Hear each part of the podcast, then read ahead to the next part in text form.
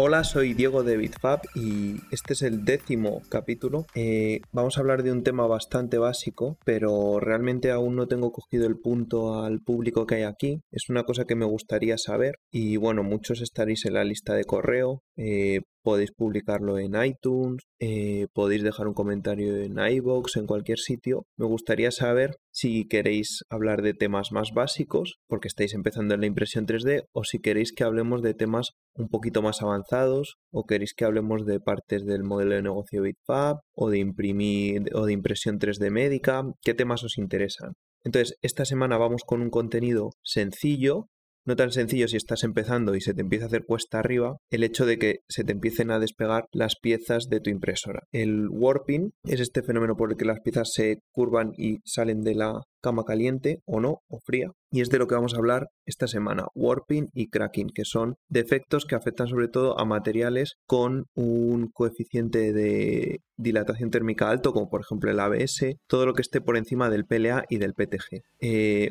warping y cracking esta semana como siempre en la sección de eh, impresión 3D de la tecnología para todos, el podcast con Luis del Valle. Así que te dejo con el contenido y hablamos al final.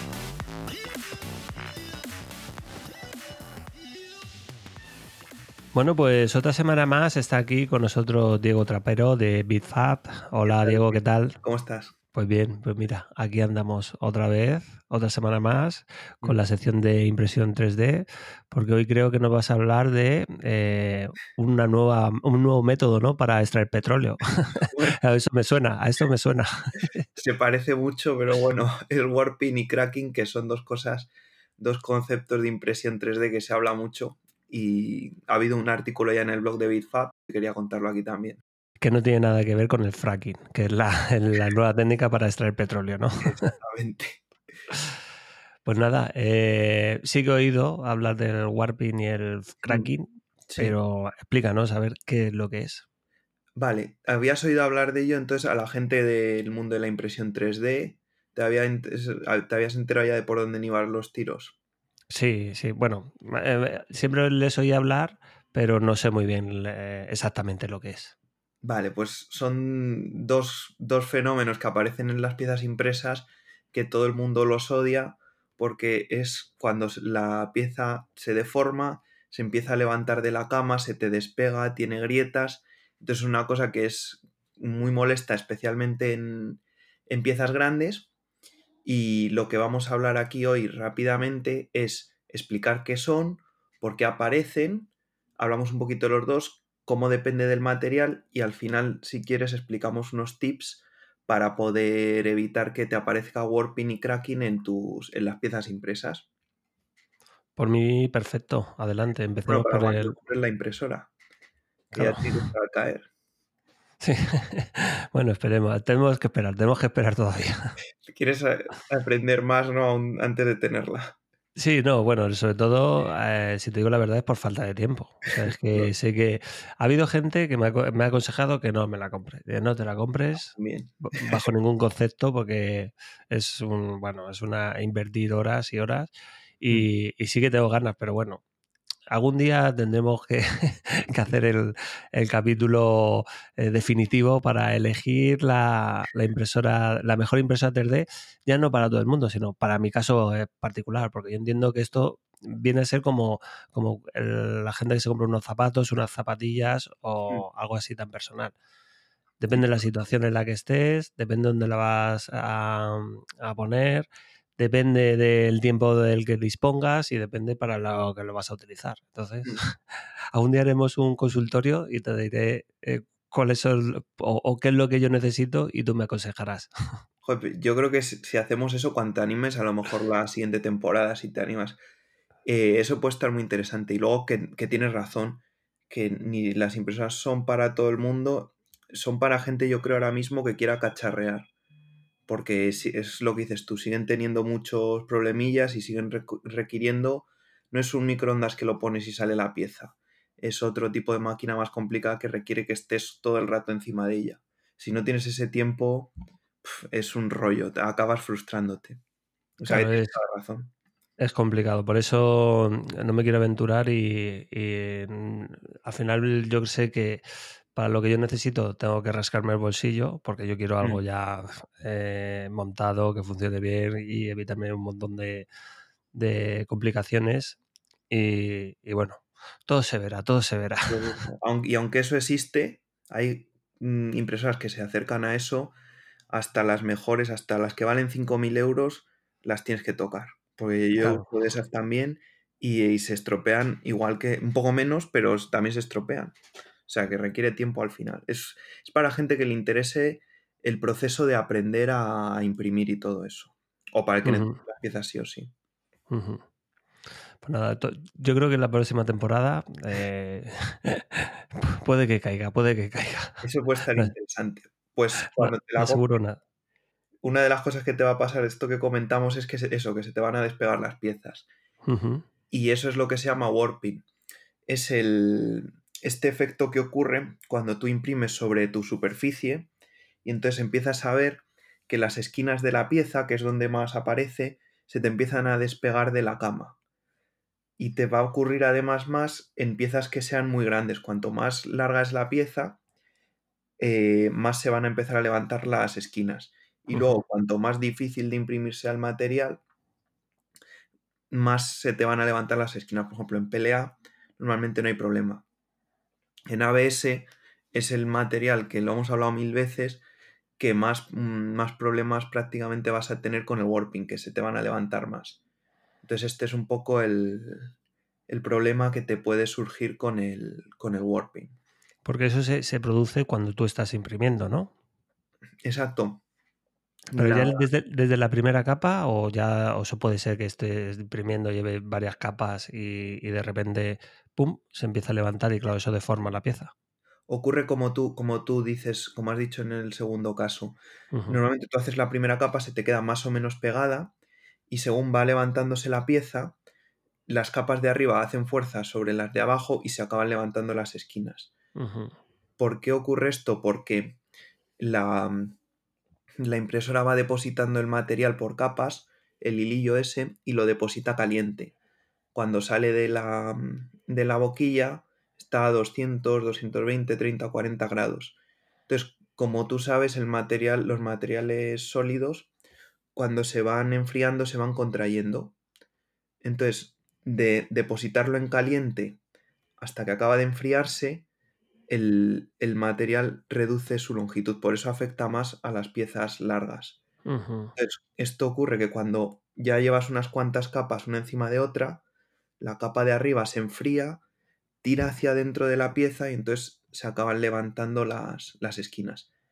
Esto explicado de palabras es un poco complicado, pero hay algún vídeo por ahí si lo buscas en, en YouTube o si te lo imaginas o tienes conocimientos así de cierta imaginación para estas cosas, pues tiene su sentido.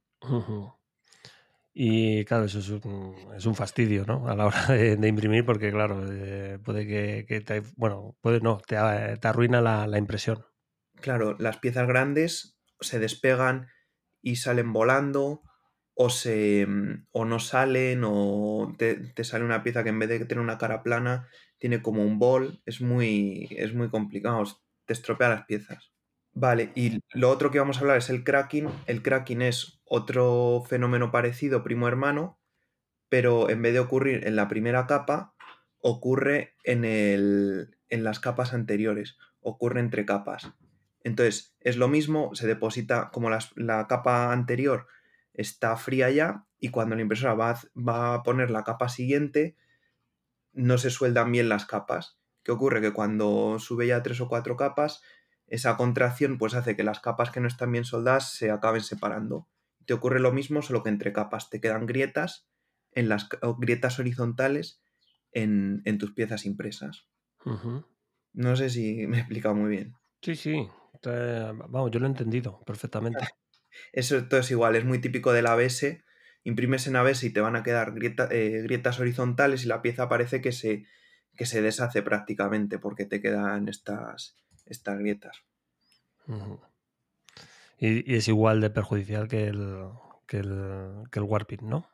Exacto, en vez de ocurrir. Cuando normalmente van de la mano, el cracking aparece en las piezas que tienen warping. Entonces, te puede quedar una pieza con la superficie levantada que se te sale de la impresora, o acabar saliendo y que te queden esas, esas grietas que al final hacen que tu pieza prácticamente se desmonte y tienes el problema de que no, no te vale o si tu pieza soporta una carga, pues la tienes que tirar porque tiene, mm, se deshace prácticamente. Em, hay una cuestión que me, está surgiendo. Hace tiempo habló Germán en, este podcast sobre un proyecto que había eh, utilizando pues eh, inteligencia artificial y visión artificial para detectar errores en, las impresoras, en las impresiones.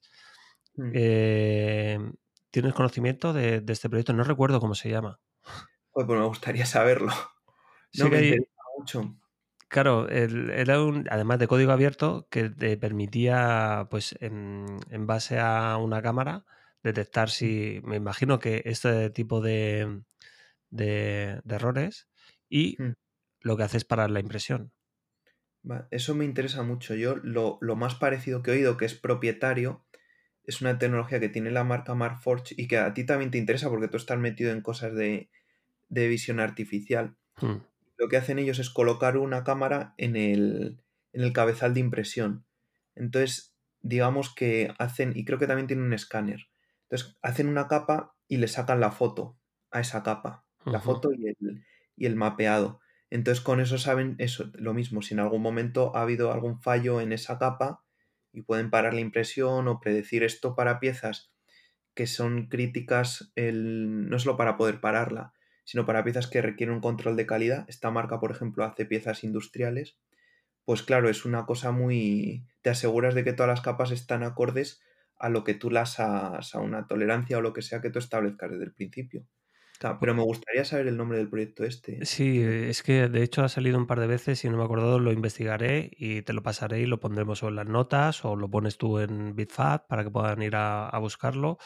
Pero es muy interesante y sobre todo porque utiliza Deep Learning y lo que han hecho es, eh, tú te lo instalabas, al final con, un, con una Raspberry Pi lo podías hacer, te instalabas y lo que hacía es ir cogiendo imágenes. Claro, lo que necesitan es una cantidad de muestras eh, bastante grande. Entonces, tú ibas capturando imágenes, cuando surgió un error de eso, pues tú lo catalogabas. Oye, esto ha sido un, cracking, esto ha sido warping. Y entonces, en base a eso, pues él va aprendiendo para que cualquier, ya cualquier persona que se lo vuelva a instalar, pues eh, con toda la gente que está remitiendo toda esa información, pues eh, el sistema solo aprenda y pueda detectar este tipo de, problemas. No sé exactamente si puede detectar estos u otros, pero vamos, que es un proyecto que lo he visto además un par de veces también por, por Twitter. Lo buscaré y te lo enviaré. me interesa mucho, bueno, nos estamos liando, pero bueno, sí. me interesa mucho porque mm, yo tenía una idea parecida. Supongo que la cámara está colocada, no saca una foto de cada sección, sino que enfoca, digamos, a la pieza completa, ¿no? sí, toda la eh, me parece que sí, pero no estoy muy seguro. Vale, pues yo estuve haciendo un software que lo tengo a medio desarrollar con un amigo mío que es el que sabe de esto para gestionar granjas de impresoras, para poder gestionar la granja de Bitfab. Y uno de los inputs que teníamos que está un poco infrautilizado es la cámara de la Raspberry que tú la tienes apuntando mm, a, la, pieza. Entonces eso queríamos hacer, pero queríamos empezar reconociendo, por ejemplo, qué color tenía cargado la, la bobina, o sea, qué, color, qué bobina había puesta, simplemente para evitar errores que ocurren cuando tienes un servicio entre el color que te han pedido y el, y, el que estás poniendo. O para decirle al, al, al usuario, al operario, tienes, una, tienes cargada la bobina roja, vamos a imprimir una pieza azul, por favor, cámbiamela. Y claro, esto que comentas también me parecía más complejo, pero el poder enfocar a la pieza y detectar cuando está saliendo mal y parar, pues es otra de las cosas que son muy interesantes. Claro, claro, es que, vamos, puede ahorrar mucho filamento, puede ahorrar, bueno, material, que además si es caro, imagínate, si haces una impresión y no te das cuenta y lo dejas ahí hasta el final y, al final no vale para nada.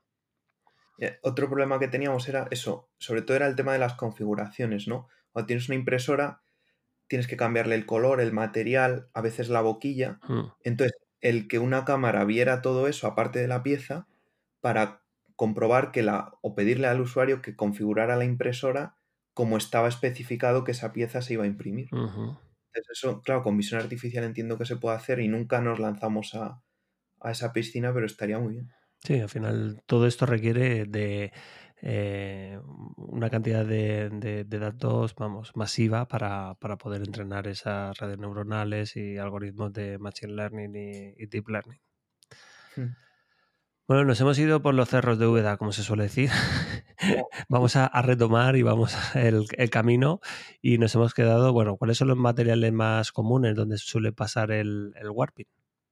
Vale, pues eso, el warping es muy dependiente del material porque porque cada plástico tiene un parámetro que es el coeficiente de dilatación térmico, que es cuánto se contrae cuando se va enfriando. Entonces, hay materiales muy difícil, más difíciles de imprimir desde el punto de vista del warping, como el ABS o el polipropileno, por ejemplo, y hay otros que son más sencillos, como el PLA, porque precisamente se contrae poquito al enfriarse y entonces te causa poco warping. Eh, en este ranking, el PLA es el más fácil, el PTG es bastante parecido al PLA, es un poquito más difícil de imprimir, pero como tiene muy buenas propiedades mecánicas, yo lo he usado siempre para cuando hacía falta un pelín más, sin tener esa dificultad a la hora de imprimirlo. Luego el ABS es muy problemático, siempre es el material con, que tiene muchos problemas en warping y cracking. El polipropileno es otro, otro de los materiales que he tenido que probar y que es una verdadera pesadilla Normalmente hay que cubrir el cristal con cinta de embalar, que está hecha de polipropileno para que la pieza se funda con la cinta. Es de lo peor que hay. Es muy difícil que te quede una, pieza bien. Y luego ahí están todos los materiales técnicos. Nylon, todo este tipo de materiales suele tener también bastante, bastante warping y son un poco difíciles de imprimir. Y como todo, me imagino que habrá eh, truquitos, ¿no? Para evitar todo esto. Sí, lo último ya que, podemos cerrar esto, como lo hemos explicado que es el, el warping, es qué puedes hacer para evitar, seis trucos para, para evitar el warping. Entonces, lo primero y más importante es tener una cama caliente. Ahora ya el 95 o 99% de las impresoras vienen con cama caliente. Eh, si tiene, vamos, no, normalmente úsala, pon la cama caliente y con esto te evitas warping en un montón de, en un montón de piezas para pelea, etc. Después el siguiente parámetro que influye más es, el, es la temperatura no solo de la cama, sino del ambiente en el que se enfrían las piezas. Entonces, para esto es importante imprimir en...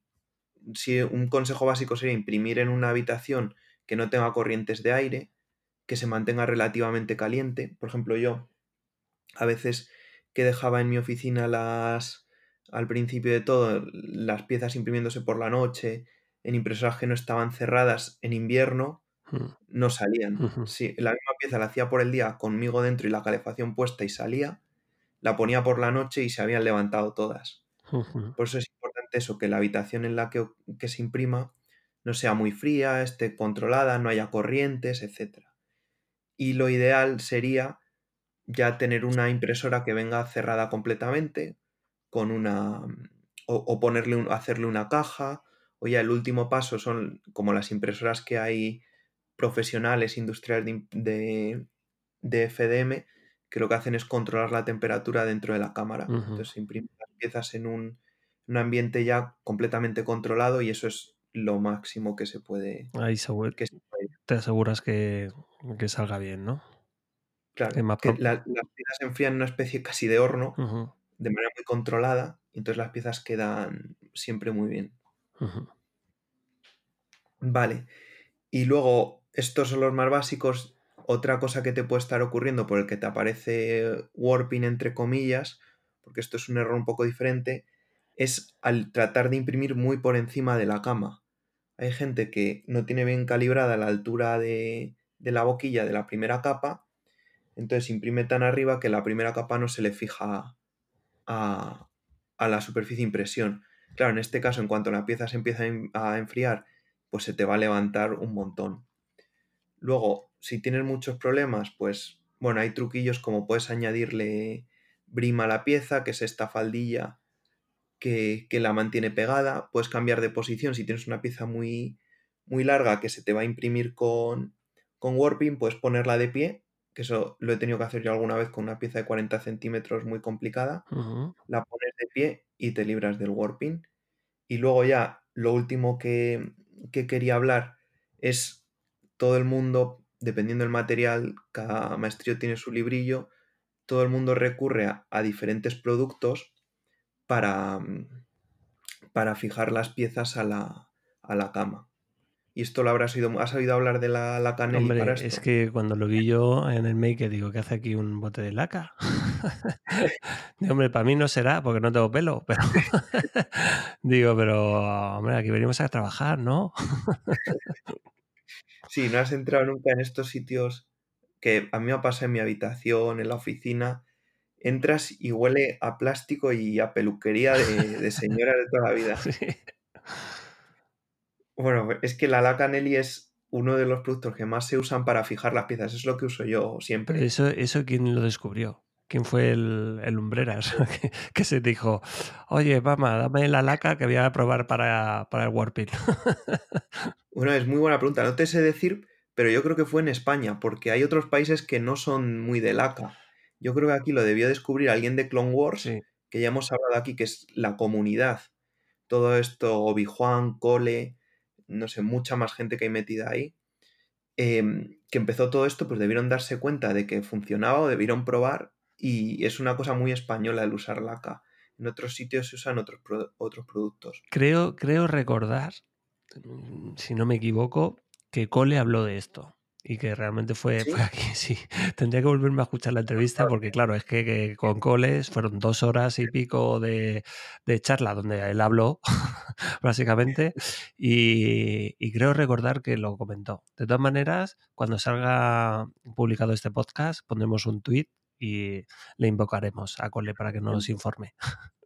Es, la memoria de, todos nosotros. Sí, sí, movimiento maker pues nada, lo más normal es usar la Canelli. Hay gente que usa pues otros, usar otros productos como 3D Lac, que es un producto creo que muy, muy, muy parecido, sin olor, quizá con otra formulación, no lo sé. Hay Dimafix también. Hay quien usa, en otros países se usa pegamento en barra, se usa de todo. Se usa cinta de carrocero. He visto gente que coge el cristal, lo limpia, pero vamos, perfecto, imprime ahí. Hay quien usa cinta Capton, sobre todo para la ABS ya, hemos dicho que para el polipropileno hay gente que se usa, vamos, la cinta de embalaje que también está hecha de polipropileno. Entonces aquí hay muchísimos productos. Yo creo que lo más fácil para casi todo el mundo y para pelea es la laca Nelly o una laca. No todas funcionan igual. O sea, yo usaría la Nelly. Y ya que cada uno vaya probando, también depende del material. Y, y eso, con una buena primera capa, una cama caliente y con un buen, usando un producto de fijación te quitas muchísimos problemas de, warping al imprimir. Pues la verdad es que has planteado el problema, hemos visto dónde eh, más afectan qué materiales y, como no, la solución para, evitar eh, ese problema. Estoy seguro que la, gente de la, la Canelli lo habrá notado, el tema del aumento. el aumento. Yo he visto comprar a tiendas la Casnelli por cajas. Ah, es una tienda de impresión 3D. ¿Habéis visto, habéis sido conscientes de si ha subido el precio o no? No te sé decir, es tan barata. Yo, al final la, yo la compro por Amazon para que me llegue al día mm. siguiente y no preocuparme, pero bueno, es que es muy, muy, muy barata. Muy barata, ¿no? Vale. Mm. Pues sí la habrán notado, seguro. ¿eh? Seguro, vamos, seguro que digan, bueno, ¿y esto? ¿Y ¿A qué se debe este aumento? es acá. Bueno, Diego, pues nada, ha sido espectacular, como siempre, el tenerte aquí entre nosotros. Y bueno, ¿cómo te pueden encontrar? Bueno, ya sabéis que si necesitáis un proyecto de impresión 3D, podéis buscar en Google Bitfab, os va a salir la web y nos mandáis un email y os ayudamos. Y si no, seguid escuchando el podcast y seguiremos aquí contando también nuestras historias. Que ya se va acercando, por cierto, el final de, temporada. Pero bueno, Diego todavía va a estar por aquí seguro una semana más. Un aviso para Ismael, que lo pregunta de vez en cuando y que de verdad muchísimas gracias a la gente que comentáis. Parece mentira que, que haya gente al otro lado escuchando esto. Yo por lo menos lo agradezco mucho y sé que tú también. Sí, sí, vamos, el feedback es fundamental en este tipo de proyectos y la verdad es que siempre doy las gracias. Y otra vez, muchas gracias a todos los que estáis ahí detrás escuchando eh, este podcast, este humilde podcast. Y gracias a ti también, Diego, por estar aquí compartiendo todos tus conocimientos. Muchas gracias, Luis. Venga, un abrazo, chao. Hasta luego. Bueno, pues hasta aquí el contenido de hoy y ya te he hablado al principio de la duda que tengo. Me gusta mucho hablar con, con, con la gente de impresión 3D, pero es muy difícil cuando no sabes muy bien el que está al otro lado qué es lo que está recibiendo. Entonces, como siempre, te animo a que escribas en iTunes, en iVoox, a que mandes un email, entres a BitPub y nos dejes un correo, a que utilices el medio que quieras, pero me des una idea de qué contenido necesitas. ¿Que quieres contenido básico para empezar en impresión 3D porque estás empezando? Perfecto, lo hacemos. ¿Que quieres algo un poquito más avanzado? También tenemos contenido ese estilo. Entonces, me gustaría que nos contarais qué necesitáis del podcast. También puedes suscribirte a la newsletter o si ya eres suscriptor, contesta que yo me leo todos los correos, me dices tu impresión del contenido IFAP. Así que eso es todo. Cualquier feedback, cualquier opinión será bien recibida y yo te dejo porque nos vemos la semana que viene. Un saludo.